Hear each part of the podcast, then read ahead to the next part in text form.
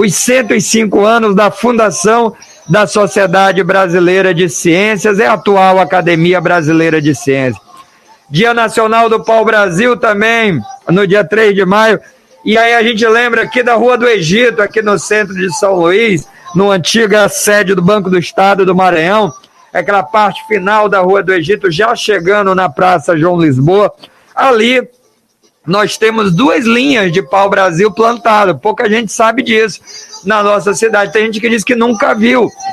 Ah, o Maranhão fazia parte né, da, da Mata Atlântica, então tinha muito. Mas com o tempo foi desmatado e a floresta atlântica recuada consideravelmente. Né? Hoje no Ceará, você ainda olha em algumas reservas remanescentes. No Maranhão você já não vê, a não ser quando foram transplantados tempos depois, tá? Bom, também no dia 3 de maio, Dia Internacional da Liberdade de Imprensa. A comemoração foi instituída pela ONU em dezembro de 93. Também Dia do Parlamento, que marca a data da instalação da primeira Assembleia Constituinte Brasileira, que foi em 3 de maio de 1823.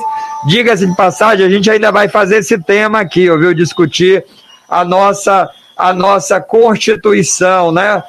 Enfim, é importante a gente lembrar essas datas aí, enfim, discutir, até porque o Congresso depois foi fechado, aí o Dom Pedro foi lá e impôs, né, a primeira Constituição, beleza? Bom, daqui a pouco a gente continua com mais datas aí importantes que chamaram atenção aí durante essa semana passada. Bom, hoje nós vamos conversar com um jovem historiador, pesquisador, ele que foi ganhador do prêmio FAPEMA, que é uma coisa muito legal, né? Um instituto aí, uma fundação de amparo à pesquisa aqui do estado do Maranhão, concede bolsas, financiamento, agora até para atividades culturais. E, salvo engano, além de um amante do carnaval, ele vem do antigo bairro do Cavaco, rapaz. Eu acho até que lá no, no e-mail dele, no, no, no, no Instagram dele, ele usa lá André Luiz, aí bota o BF. Eu tô achando que o BF é uma referência ao bairro de Fátima. Você que não é de São Luís, você que não é do Maranhão, o bairro de Fátima é um bairro popular ah, ah, em todos os sentidos. Popular no sentido cultural, artístico, popular no sentido de população. Enfim, e um bairro histórico aqui para a nossa cidade, né?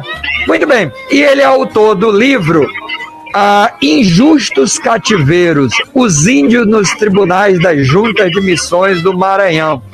E a gente vai conversar com ele hoje sobre a questão indígena, principalmente durante esse período colonial, o papel das, dos tribunais das juntas de missões do Maranhão. Tem muita coisa legal para a gente descobrir, para a gente discutir. André Luiz Ferreira está aqui com a gente, você que está acompanhando pela TV Timbira, está além de ouvindo, também nos assistindo. Vamos lá, André, tudo bem? Bom dia, cara. Bom dia, Marcos, tudo bem? É, tá tudo tranquilo com o áudio, com a imagem, tudo beleza?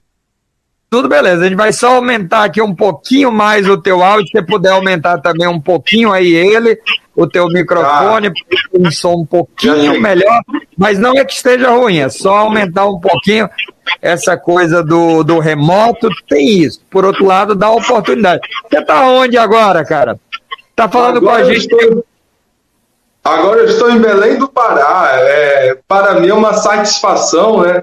Aqui dentro do coração da Amazônia, poder estar falando é, para outros locais do Brasil, especialmente São Luís, a minha terra natal, que também faz parte da Amazônia. A gente vai já falar sobre isso. É uma, uma argumentação que vem defendendo cada vez mais de entendermos a formação histórica da nossa cidade a partir também de uma ligação com o, o que são os estados atuais da Amazônia. E para mim é um motivo de muita satisfação estar aqui partilhando deste momento, né? E a, quem diga, não, o BF não é do bairro de Fátima, é, é Bezerra Ferreira, mas eu sou, é, sou da Coab, então, então, assim, sou do bairro da Coab, sou, como você bem falou, né, envolvido, é, fui criado dentro do meio da cultura popular, é, principalmente pelo bloco tradicional Os Vampiros, que minha família integra.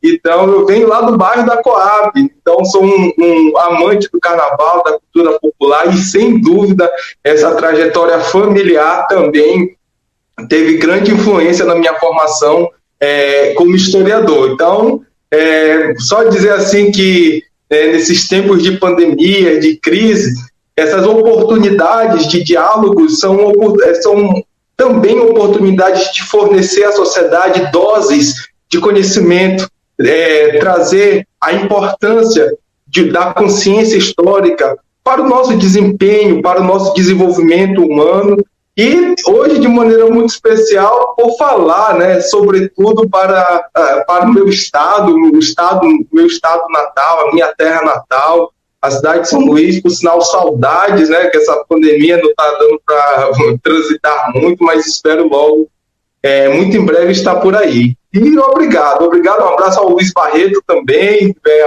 obrigado a você e toda a equipe da Rádio Timbira. Muito bom. Tá aí, bacana, hein? O André Luiz, rapaz, conversando com a gente e, e, e, vai contar um pouquinho aí sobre a pesquisa, sobre o estudo que ele faz aí, que ele fez e que, enfim, né? Ele vai já já mostrar o livro pra gente aí, que a gente vai conversar. Eu já adquiri o meu, tô esperando, tá chegando, tá no correio, tá em, em trânsito, como eles dizem, né? Mas aí consegui ler o trabalho, André Luiz mandou o trabalho de pesquisa dele, que deu base para o livro, para a gente poder conversar hoje. O, o, o, o André, deixa eu te perguntar uma coisa. É, o que, que te levou para essa temática, né? Como foi que você chegou nesse tema? Onde foi que você se deu conta que ali tinha potencial, né? A, a, quando a gente vai pesquisar, é um universo, a história é muito ampla, né? Tem várias nuances, várias. Eu, pelo menos, sou apaixonado pelo período pré-colonial, que é a questão da arqueologia pré-histórica, né? É uma parte que eu sempre gostei muito mas é, é, é, muito grande. Você se encontrar, você fica naquela coisa de ansiedade de ver tanta coisa, tantos Como foi que você se encontrou aí nesse tema aí? É, então, Marcos, é, isso começa. É, eu posso dizer que o meu encontro com a história indígena é, vem de um desejo que é antes da minha própria inserção da, na universidade, né? Eu sou formado em licenciatura em Ciências Humanas com habilitação em História pela Universidade Federal do Maranhão, campus de Pinheiro. E quando eu entrei na licenciatura, antes disso, eu já vinha com o interesse de simplesmente descobrir de onde eu vim. Então, eu, pelo fato, sobretudo, de ser um, um, um jovem negro, eu queria saber as minhas raízes.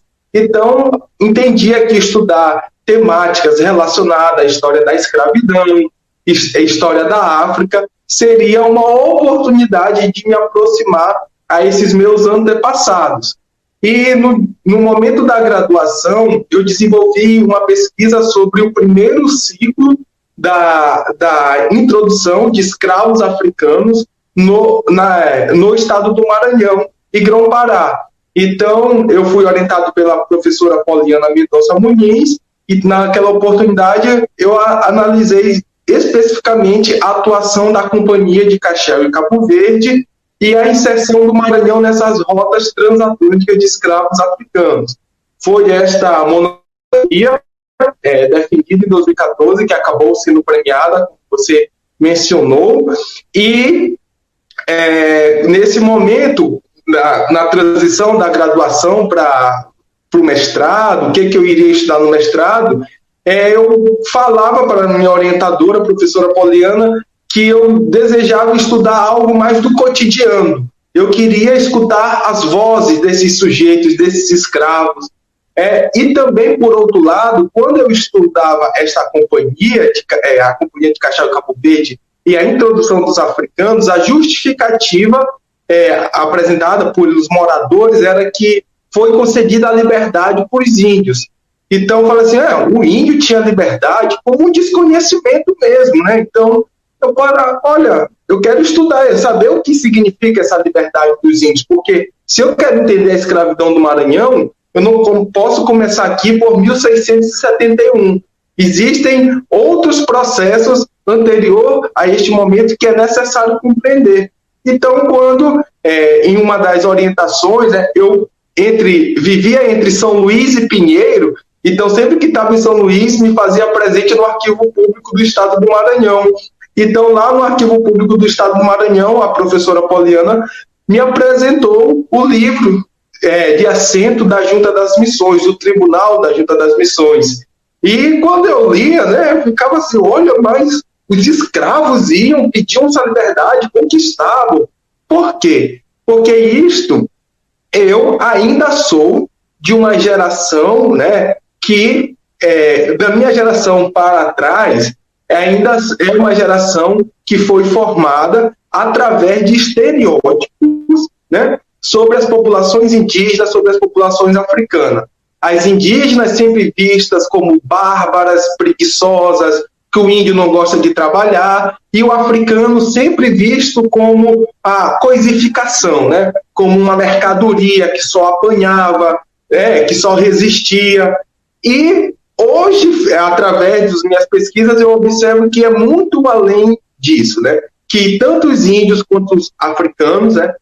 e cada categoria dessa tem uma diversidade de povos que vieram da África, que vieram, que compunham o, o território nacional, que hoje é o território nacional, né, essas categorias de indígena e africano, esses sujeitos foram fundamentais na formação social, cultural, identitária do nosso país, do nosso estado do Maranhão. Muito bem. Olha, você sabe quem está na primeira fila, sentado para assistir o que ele está chamando de um espetáculo? Professor Manuelzinho. E que lembra muito. Eu falei para ele que você seria o entrevistado dessa semana. Ele lembrou, contou histórias suas. Então, um abraço para nosso querido mestre, professor Manuelzinho. Inclusive, eu queria mandar um abraço para o. Deve estar tá escutando a gente. Eu não sei se você conheceu, André Luiz o Jorge é um taxista que parou, assim, terminou o colégio e tudo, e sonhava ser ali jornalista e tudo. E aí parou de estudar, foi para São Paulo, formou família, e agora, aos 48 anos, ele vai se formar em história, cara, no meio da pandemia, com aula remota. E eu tomei um táxi com ele e por curiosidade, nós fomos conversando e ele foi contando que ele estava terminando o curso de história. Olha que história bacana.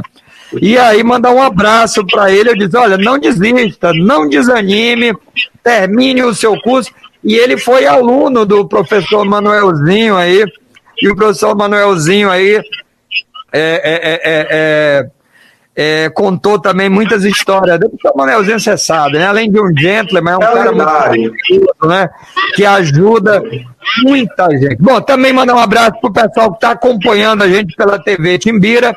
Marcos Fabrício, lá de Tutóia. Valeu, Marcos Fabrício, valeu, Tutóia, acompanhando a gente. Bom dia, legal. Também a Ana Catarina Araújo acompanhando a gente. Sabe de onde? Lá de Palmas. Olha que bacana. Ao pessoal dos experimentos laboratoriais, dando bom dia. Beleza, obrigado pela audiência. Professor Ronilson Flávio, também historiador, militante de uma vida do PSTU, um homem sempre um professor sempre muito atento às questões sociais. Bom dia, André Luiz. Bom dia, grande comunicador Marcos Saldanha. O professor José Maria Maia Filho também dando bom dia. Que legal. E também preciso registrar a participação do professor Francisco Hinaldo Lima Lisboa, professor do IFMA. Agora eu acho que ele está no campus de Itapecuru, mas o conheci quando eu era professor do campus Maracanã.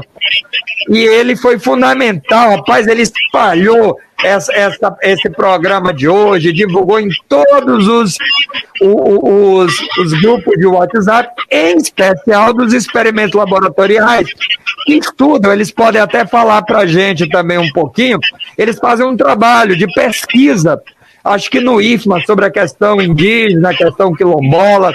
Eles podem até, estão acompanhando, a gente pode até fazer um comentáriozinho aí falando um pouquinho do trabalho deles. Bom, Robson Silva, bacana, bom dia, prestigiando a entrevista. O Robinho esteve aqui também, foi estagiário aqui pela rádio. Com isso, digo que não estamos sozinhos, né? Tem um pessoal que não se manifestou. Queria dizer que vocês podem participar pelo Zap também, além do YouTube. E aí eu vou pedir só para, ao invés de mandar o áudio de voz ou ligar, para teclar, para digitar, para dar uma dinâmica legal para a gente. Ô, André Luiz, você falou em liberdade indígena, né? E eu queria que você falasse que foi aí o, o, o start, talvez, para a tua pesquisa, aquilo que chamou a atenção.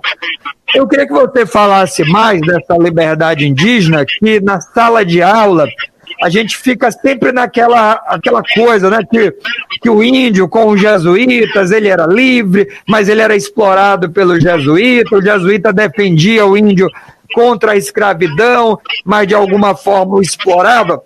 E eu também queria citar uma parte do teu, da tua pesquisa, do teu trabalho, que descreve a monarquia portuguesa dessa época colonial como uma monarquia pluricontinental, católica, onde a organização, a ordem, é, é, se dava por uma disciplina social. Aí você cita, entre aspas, obediência amorosa, consentida e voluntária.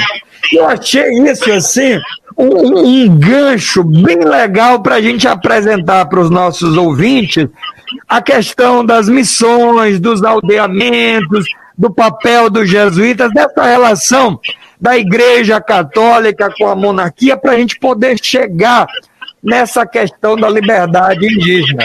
Vai lá, é com você. Ah, vamos lá, muito boa pergunta. É, eu vou começar respondendo essas duas perguntas, na verdade, pelo final, né? Para entender o que é essa monarquia pluricontinental católica. Então, é, quando nós estamos entender, para que possamos entender é, a história é, do Maranhão do século XVII, século XVIII, a história do Maranhão do dito período colonial, nós temos que entender as principais características políticas dessa época. Então, nós estamos falando de uma sociedade com características de antigo regime. E nessas características de antigo regime, o rei, ele sendo o principal representante de Deus na terra, né, falando de um Estado moderno, o rei ali sendo representante de Deus na terra, ele deveria zelar pela harmonia social de todos os corpos, né, é, zelar pela harmonia social de todos os corpos que compõem a sociedade. E para zelar esta harmonia, ele não fazia pelo livre-arbítrio, ele fazia através da justiça. Então, para que essa justiça fosse aplicada, foi desenvolvida ou foi é, desenvolvida toda uma, uma máquina administrativa para que cada corpo, cada demanda pudesse ter espaço para deliberações. E, dito isso, né, todos os direitos, todas as pessoas desse grande corpo social tinham o direito de pleitearem, tinham, é, tinham o direito de pleitearem aquilo que não convinha. Porque uma vez que você se torna, está inserido né, dentro dessa sociedade, você é batizado, você se torna vassalo de Deus e aptos para os serviços do rei. Então, no processo, já entrando nesse, na, questão da, da na questão do governo dos índios, é, nós podemos dizer, sem dúvida, que o governo dos índios é um dos pontos chaves para o desenvolvimento da política, é, da política, das leis durante o período colonial na Amazônia.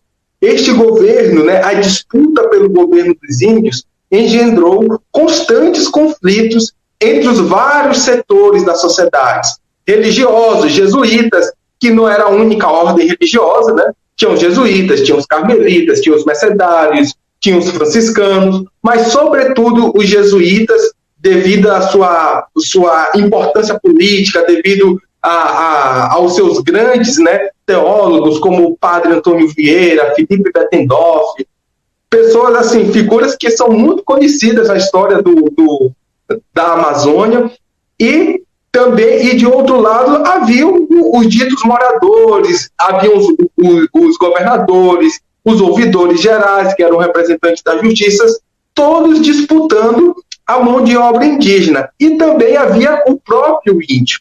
Os próprios indígenas também tinham direito de se manifestar dentro deste quadro de uma monarquia pluricontinental corporativista e que o rei deveria fazer, é, fazer justiça para que todos tivessem os seus direitos.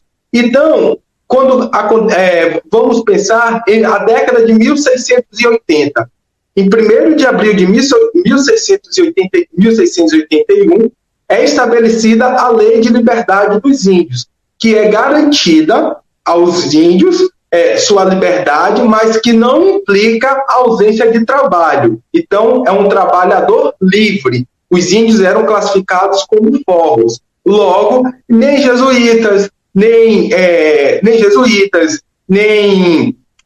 É, não, jesuítas até tinham importância, mas, sobretudo, os colonos não poderiam escravizar os índios. E aí, a cidade de São Luís, com também os contextos da cidade de Belém, cidades que estão diretamente conectadas, começam a efervescer um clima de revolta que culmina na revolta de Beckman. Então, uma das principais demandas, né, a expulsão dos jesuítas e os revoltosos, os líderes, né, os irmãos Beckman, acabaram por pensar que ah, agora a gente vai ganhar mais força. Mas o tiro saiu pela culatra, porque os jesuítas vão ser recebidos na corte portuguesa pelo rei, que à época era Dom Pedro II de Portugal, e o rei, ao longo de dois, três anos, começa a debater um regimento para o estabelecimento da regimentação da mão de obra indígena. Então, em 1686, é estabelecido o regimento das missões, que garante, né, é um regimento que por muito tempo a historiografia designou que foi uma vitória dos jesuítas. Por outro lado, também falou-se que os colonos perderam, mas não. Nós não podemos analisar sobre essa perspectiva de perdedor-vencedor. Nós devemos entendê-la pelo estabelecimento, o regimento das missões foi um estabelecimento de um modus vivendi onde todos os setores da sociedade tinham o direito ao acesso da mão de obra indígena, inclusive os próprios indígenas tiveram seus direitos resguardados. Então, para que pudesse ser aplicado esta lei, né, não só essa lei, como todas as leis vigentes sobre o governo dos índios, foi instituído o Tribunal da Junta das Missões, que tinha a principal incumbência, né, deliberar sobre a ação missionária para a propagação da fé, isto porque é fundamental entender a colonização ela só tem legitimidade devido à propagação da fé. Então, deveria se propagar a fé cristã aos vastos sertões da Amazônia, para converter os índios, né, os gentis, em cristãos que se tornariam aptos para os serviços reais, tornariam-se vassalos de Deus. Mas, quando a gente analisa especificamente a capitania do Maranhão, a Junta das Missões ela teve um caráter de justiça, pois sua principal, é, suas principais deliberações estiveram diretamente relacionadas aos processos e às ações de liberdade dos índios, sobretudo das mulheres indígenas que iam buscar suas liberdades e as de seus filhos. Então, quando nós entendemos liberdade, nós não devemos romantizar né? Ah, porque o índio se tornou livre, porque um escravo conseguiu sua alforria, às vezes né, de uma maneira tão romantizada. Nós estamos trabalhando com categorias jurídicas permeadas, né, fundamentadas em leis, e que ser livre não implica ausência de trabalho. Vamos pensar em, nas suas dadas proporções. Todos nós, é, nós, nós vivemos uma sociedade liberal, né? Todos nós somos livres, somos pessoas livres mas o trabalho faz parte da nossa vida. Então, o trabalho sempre fez parte da vida humana, da sociedade, das sociedades. No entanto, a condição de livre possibilitava algumas, alguns, alguns tipos de mobilidade sociais, pagamento de salários. O senhor ou o tutor não poderia vender aquele escravo. Então, nós devemos sempre atentar essa perspectiva, a, a perspectiva de condição jurídica. Forro, escravo, liberto, são condições jurídicas que tiveram suas aplica aplicabilidades em contextos envolventes de cada região. Beleza, beleza. Olha, eu queria fazer o registro aqui, tá aqui ao nosso lado, o Rafael Brito, estudante, terminou o ensino médio, viu, André? E quer ser historiador, cara. Ele disse, falei, não, você quer ser historiador? Ele não disse, não, eu não quero ser, eu serei. Então aqui, ó, dá uma olhadinha aqui, ele, ó, pra tá, ó pronto, aqui, ó.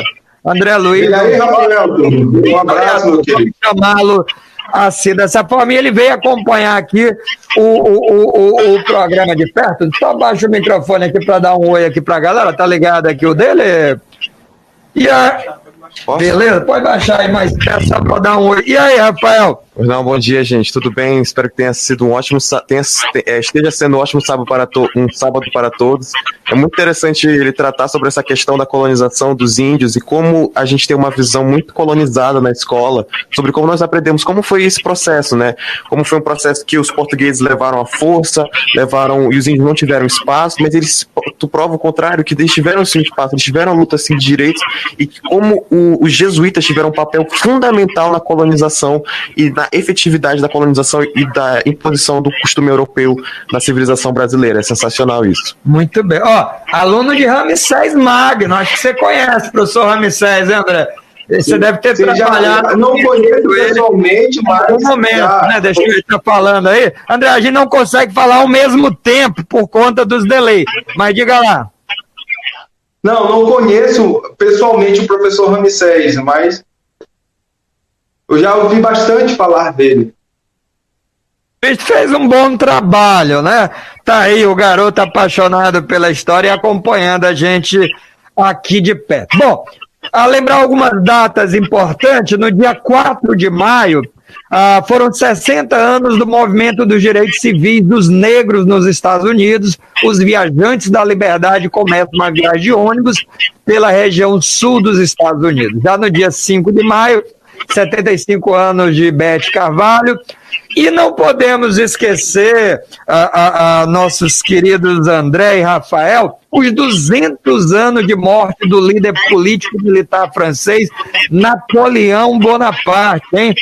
Quer dizer, durante a semana a gente viu aí também se falando muito desse, dessa data importante, e eu não poderia deixar de registrar também que há 10 anos o STF reconheceu a união estável para casais homoafetivos, né? E há quem estude também exatamente na questão indígena. Eu li um material do Luiz Motti que falava do outro tribunal, o Tribunal do Santo Ofício. Ele fez um trabalho sobre as heresias, a questão do homossexualismo também. Na história, eu tenho um convidado bastante, o professor Luiz Motti, ele ainda não respondeu para gente, tá? Estamos aguardando aí o convite dele. Bom, também acompanhando a gente, aqui pelo zap, o Antônio do Corodinho, Saldanha, bom dia. Amo história, mas infelizmente não me formei, mas sou feliz. É, mas sou feliz que a minha filha rejeitou o direito e está fazendo história na UEMA. Antônio, diz aí o nome da tua filha para a gente mandar um abraço para ela. Olha que legal, André essa turma aí optando pelo seu sonho. Não é melhor nem pior.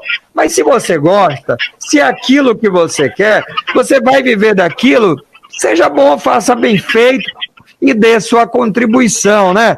O Antônio está registrando aí o nome da filha dela para a gente mandar um, um, alô, tá? Olha, lembre-se que você pode participar pelo WhatsApp, a gente só pede que você digite, como está fazendo o Antônio, para a gente poder é, é fazer a leitura aqui da participação, a gente não está colocando os áudios, tá? Bom, o Ronilson Flávio está dizendo o seguinte: o Maranhão é peculiar e tem influência indígena e africana.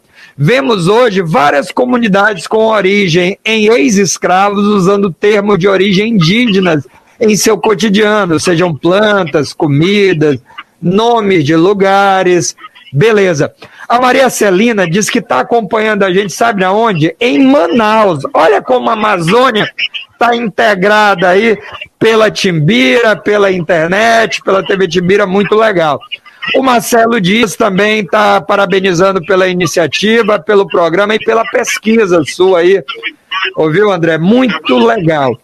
E tem uma pergunta do professor Ronilson, que é o seguinte, André, o que, que você pesquisou sobre a organização de missões e aldeamentos aqui na ilha de São Luís pela Igreja Católica nos séculos 18 e 19 de São José de Ibamar para São Luís? Antes de você responder, André, só reforçando aqui, mandando um abraço para Irian Valéria Souza Protásio, que é exatamente aqui a, a, a filha do, do Antônio do Coradinho, que optou por história, né? Rejeitou direito e está fazendo história na UEMA. Aliás, eu sou da primeira turma de história da UEMA, eu sou da turma de 95. Antes de 95, só teve turmas do PROCAD, que era aquele curso para professores, mas ele não era regular, era o regime especial. Então a primeira turma regular de história da UEMA foi a minha ali, a minha em 95. É a turma professor Mário Meirelles, ele foi o patrono, ainda vivo, esteve lá na, na, na, colação de grau da gente, foi o grande homenageado, o grande convidado, professor ainda Ananias Martins, excelente pesquisador, manda um abraço, foi professor da gente, muito legal. Bom, é, André, responde então a pergunta do Ronilson.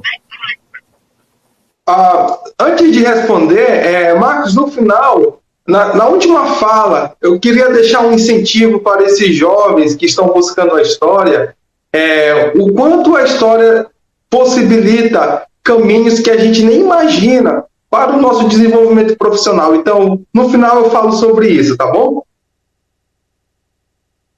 E,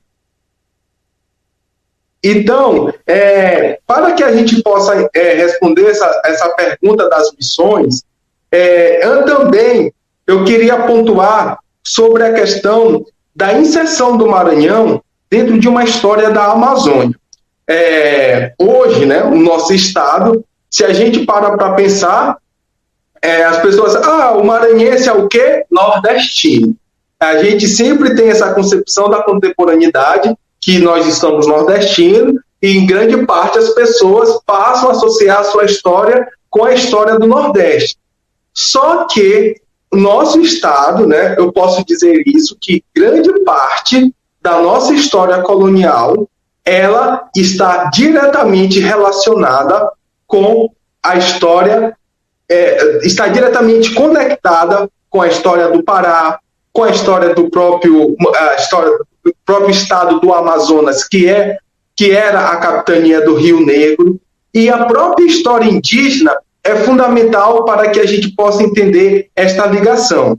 Então, quando nós falamos de escravidão no Maranhão, nós sempre entendemos a relação do Maranhão com a África, não é? Ah, o tráfico transatlântico de africano, que é um fato incontestável.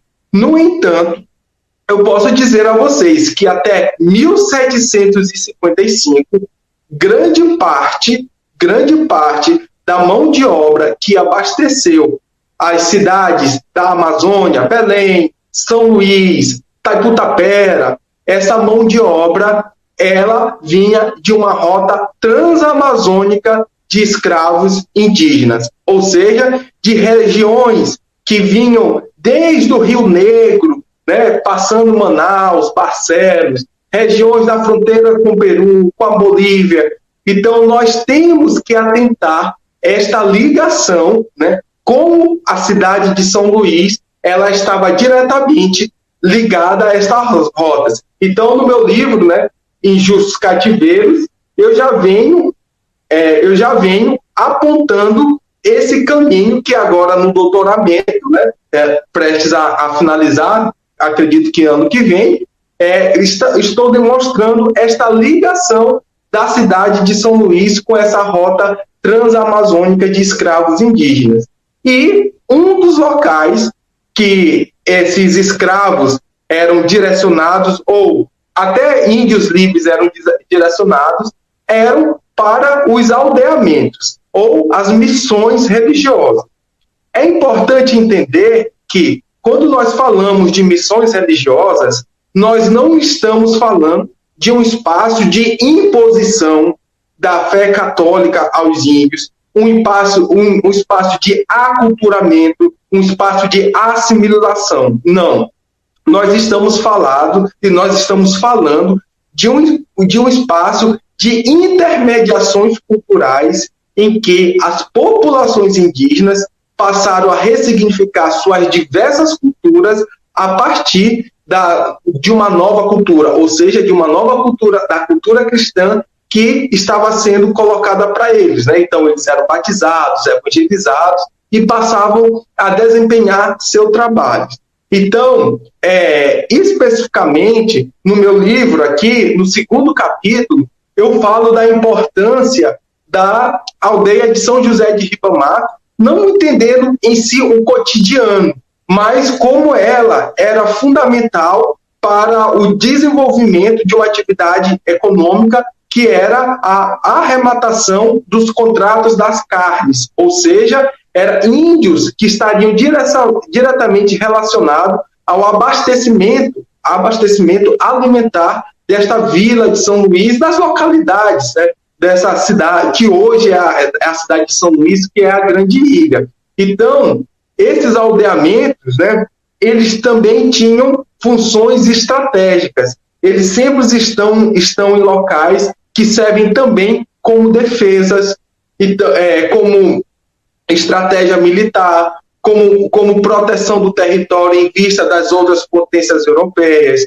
Então, é fundamental a gente entender estes aldeamentos, as histórias desses aldeamentos, porque acredito também que cada aldeamento merece um olhar, todo um desenvolvimento de, uma, de estudos bem aprofundados, né, para entender os grupos indígenas que formavam, qual eram as práticas missionárias, entender as diversidades, porque o que era o aldeamento no, no, aqui em São José de Ribamar, né, que hoje é São José de Ribamar, vai ser diferente das ribeiras do Mearim.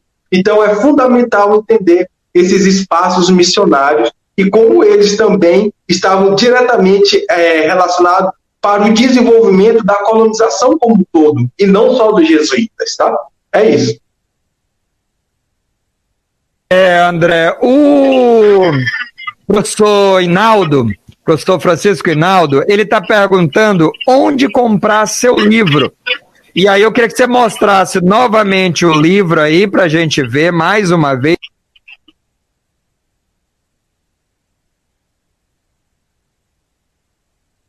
Tá.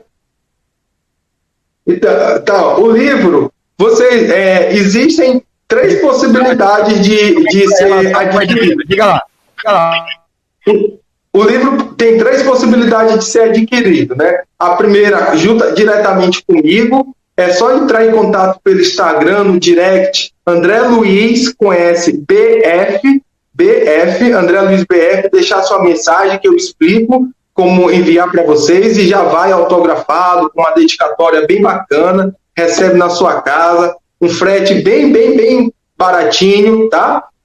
A segunda possibilidade é pelo site da Caravana Grupo Editorial, que é a editora que publicou o livro, e a terceira possibilidade é pela Livraria Almei, no São Luís Shopping. Então, são essas possibilidades de vocês adquirirem o livro, tá? Então, fiquem, fiquem à vontade né, para, para, para é, é, ver as melhores condições de vocês, tá? E que estamos aqui agradecer né, esta, este interesse pelo trabalho. Pois é, rapaz. Olha, tá aí, a gente colocou aqui na tela o, o, o, o Instagram, onde você encontra ele na, nas redes sociais de uma forma geral, né? Ele está no Facebook, está no Instagram, e aí você pode mandar um direct para ele e fazer o contato aí, solicitar o livro. Hoje tem Pix, tá muito fácil, rapaz, tá beleza, né? O Robson, o Robson Silva dizendo o seguinte: o Pão Açu é São Luís presente. Salve boi de Maracanã. Legal. A Silvana Bezerra também dando o bom dia. E uma participação aqui pelo zap da rádio é o nosso querido Marcelo, do bairro da Ilhinha. Marcelo foi meu aluno. Já tem uma década, né, Marcelo? Tem mais do que uma década ali na, na, no Vinhais, na unidade de Estado, fugiu o nome agora daquela unidade que eu trabalhei ali no Vinhais, professora Silvana era gestora, e ele está perguntando o seguinte para você, André, é, como é que você vê a importância dos missionários combonianos no Maranhão, junto aos povos indígenas? Eu até disse para ele, eu digo, olha, eu não estou lembrando dos combonianos, não, não. Aí está lembrando do padre Cláudio Bombieri, que é do filme, do CIMI. E o padre Cláudio eu conheci, eu é, é, é, Marcelo, faz muito tempo que eu não vejo. Conhecia muitos anos o Padre Cláudio. Ele tinha um Fiatzinho Uno, rapaz. Eu lembro bem disso. A gente andou junto em alguns eventos do CIMI, em alguns eventos indígenas, e aí ele está te perguntando se você conhece as ações a, a, a, dos padres combonianos na relação com os Ele está lembrando que a escola é o Mônica Vale. Exatamente, foi lá mesmo que a gente. Fomos a Alcântara, foi muito legal. O Felipe Ângelo está dizendo o seguinte: gostaria, Saldanha, que nosso historiador comentasse a importância do aldeamento ou as missões na Baixada Maranhense. Aí, André, não tem escapatória. Você que morou, estudou em Pinheiro, precisa falar disso. Ele disse que uma vez que Viana se iniciou e se desenvolveu a partir da presença da Companhia de Jesus com as missões às margens do rio Maracu. Felipe Ângelo ouvindo a gente lá em Viana. Então você tem essas perguntas. Você sabe, André, que eu tive lá em Viana, lá em Portugal, que é a cidade irmã que deu, deu origem à cidade de Viana, né? A, a, a vila do, de Maracu, né?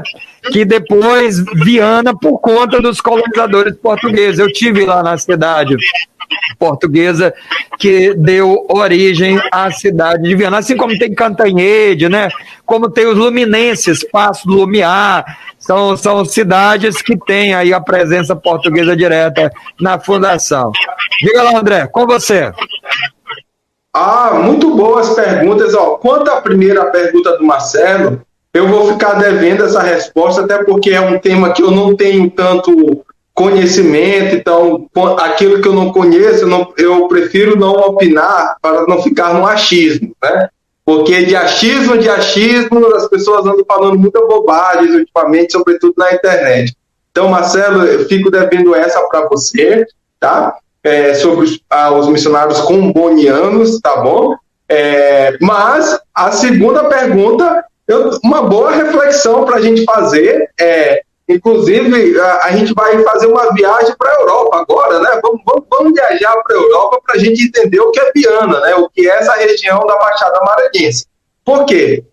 A formação das vilas da Baixada Maranhense, que não era Baixada Maranhense, né? Esse é um termo da, da atualidade, mas a formação da vila, das vilas da Baixada Maranhense, elas são um claro desdobramento de uma política de mudança global dentro do Império Português, que começou a se estabelecer a partir de 1750 com o estabelecimento do Tratado de Madrid. Por quê? O que acontece? O Tratado de Madrid ele vem, é, de fato, buscar a demarcação das terras, é, o que eram as terras portuguesas, os que eram as terras espanholas, dentro desta América, né, dentro de, dessa parte da, da América.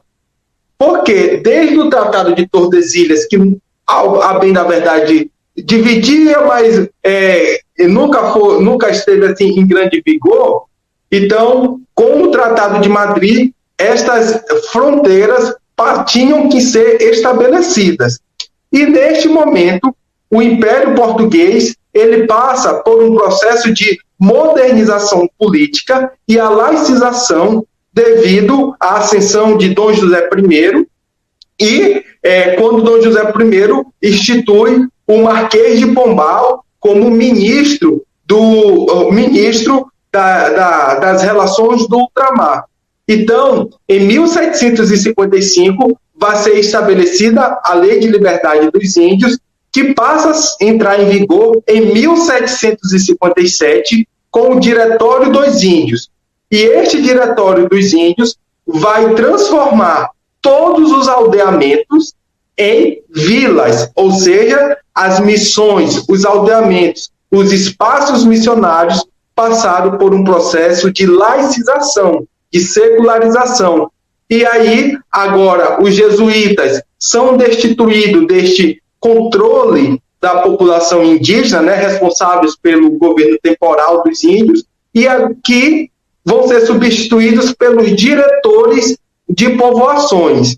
E essas povoações, esses aldeamentos, eles que antes tinham até nomes indígenas, como por exemplo Macu, é, Maracu, né, passam a receber os nomes de povoações portuguesas, né? Viana, Penalva, Guimarães. Aqui no Pará se tem Óbidos, Santarém, é, então é, Barcelos. Então são todas essas, é, essas nomenclaturas de vilas que, de locais portugueses vão ser colocados no Maranhão. E tem uma outra questão, principalmente, né, eu já estudei um pouco sobre Guimarães devido à trajetória de João Teófilo de Barros. Um spoiler aí da minha tese para vocês. Então, João Teófilo de Barros, ele é um grande senhor que mora, é, que viveu em Itaipitapera, Alcântara, e ele tinha grandes possessões, né, fazendas aqui pela, pela essa região da Baixada Maranhense. E o João, ele tem uma relação com uma escrava dele, que se chama Silvana. Do concubinato de João, João, de, é, é, João Teófilo de Barros, é, nasce José Bruno de Barros, que herda todo o patrimônio do seu pai, inclusive uma fazenda com 300 casais de índios, ou seja, com 600 índios. Quando é instituída a lei de liberdade e a implantação do diretório dos índios, essa fazenda é, ela deixa de ser uma fazenda, os índios são declarados como os livres e essa fazenda é levada à categoria de vila e surge-se assim a Vila de Guimarães. Então, essa informação eu tirei do Dicionário é, Histórico e Geográfico do Maranhão e também pela trajetória, né, os testamentos de José Bruno, de, é, do pai e do, e do, filho.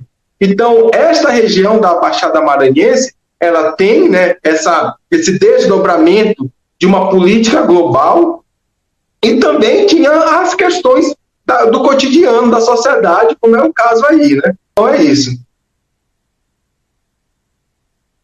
Chegando à reta final, faltam cinco minutinhos já para a gente encerrar.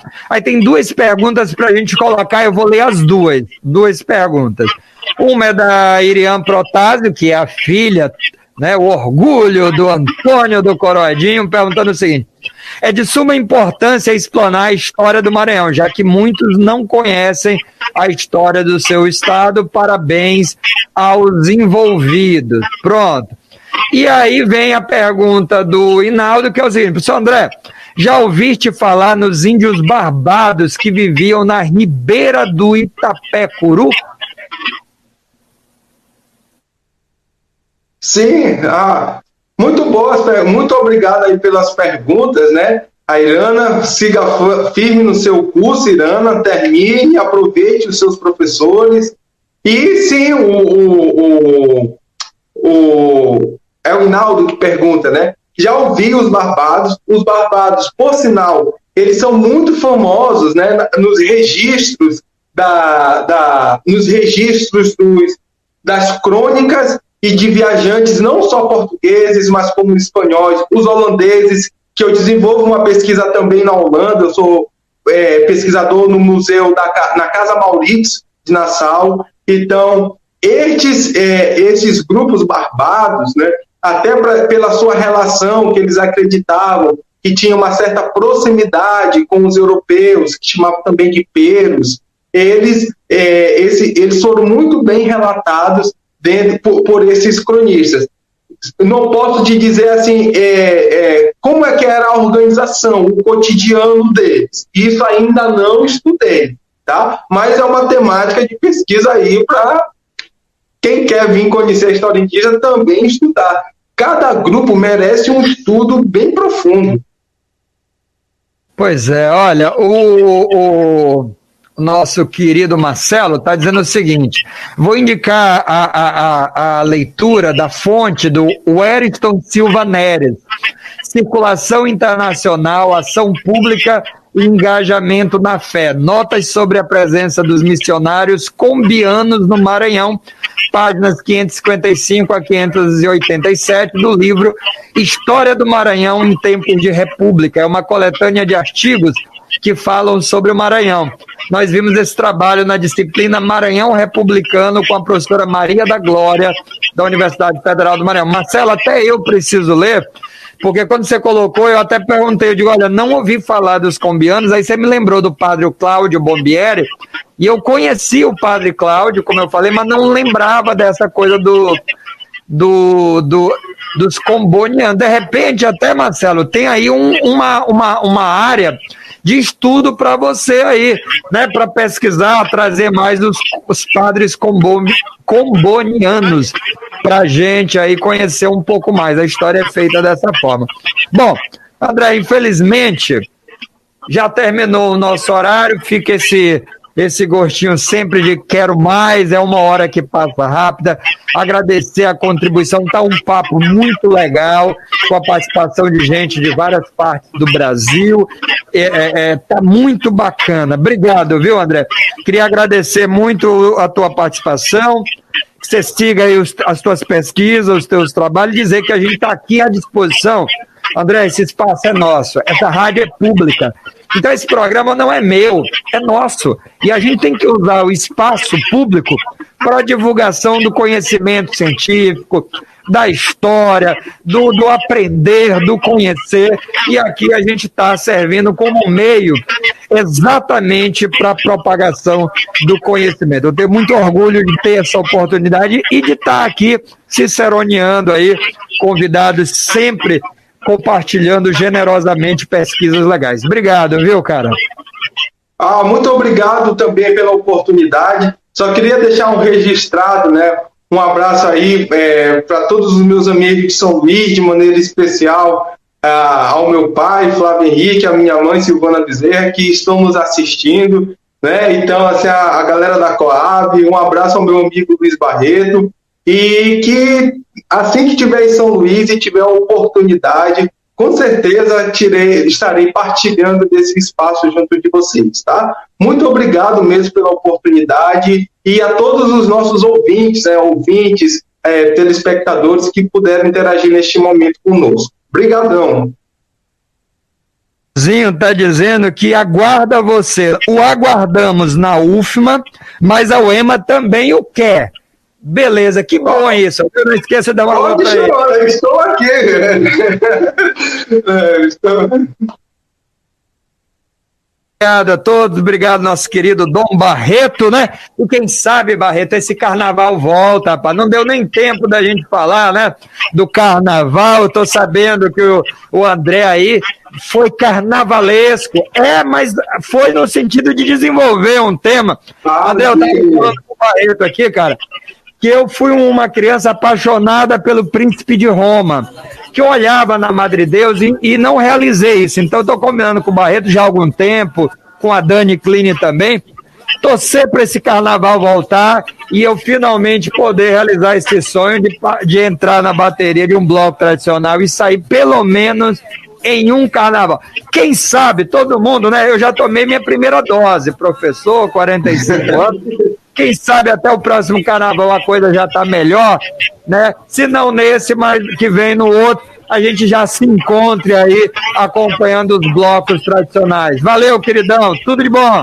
Valeu, muito abra um abraço, um abração aí. Vamos sim brincar esse carnaval, tá certo?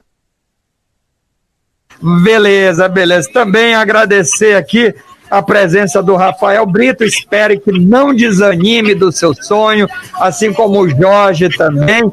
Rapaz, alguém tá mandando aqui, 8 de maio, Dia Municipal do Bloco Tradicional. Olha que beleza, rapaz.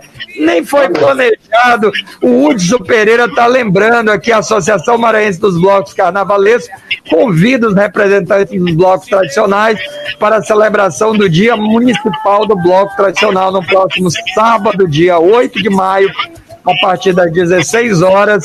Ah, Rapaz, coisa legal com a realização de uma live em rede, em rede social da resistência cultural do Bloco Tradicional, com homenagens aos mestres Olegário, Gama, dos velhinhos transviados, Zé Roberto, comandante dos Brotos, e o mestre Banjo Sapateiro em memória. Rapaz, 33 grupos tradicionais, parabéns, ouviu? E você pode acompanhar tudo isso pelo YouTube da Associação Maranhense de Blocos Carnavalescos, tá bom? Então tá aí, ó, o convite aí para todo mundo do nosso querido Hudson. Hudson, Hudson da Liberdade, recado dado, convite feito, estaremos lá acompanhando às 16 horas, beleza? Forte Uma última coisa bem rapidinho. Ana continuem se cuidando. O André falou alguma coisa aqui, ligou o áudio dele rapidinho, Barretão. Uma última coisa bem rapidinho, eu escuto no fundo a música dos vampiros. Foi o meu último ano no bloco que eu desenvolvi o enredo, né? Estava meio na, na, na, na direção, estive na Rádio Timbira e felizmente o bloco foi campeão, né? Com o tema é, A Noite dos Mascarados, né? Então, fazendo alusão à música do Chico Buarque. Então, um abraço aí a todos os blocos tradicionais de São Luís, especialmente, né, ao bloco do meu coração, né, o bloco tradicional dos vampiros e o maior meu pai, tá bom? Obrigado e é isso. Aí, beleza. E a gente vai encerrar exatamente com essa música que você desenvolveu o tema. O Barreto tá colocando aqui de quando vai abrir para a gente fechar o programa com essa música. Gente, valeu! Muito obrigado. Até a próxima. Olha, próximo programa vamos falar de Princesa Isabel, viu? Nós temos já os convidados aqui confirmados. Eles são autores de um livro muito bacana aí, que fala exatamente aí de uma pesquisa que foi feita a partir dos diários, né, da princesa Isabel, é um estudo sobre a autobiografia de Dona Isabel do Brasil. É o Bruno da Silva Antônio de Cerqueira e a Maria de Fátima Moraes Argon, o livro Alegrias e Tristezas. Então, próximo sábado, a gente fala de Princesa Isabel aqui no História em Debate. Não perca, viu?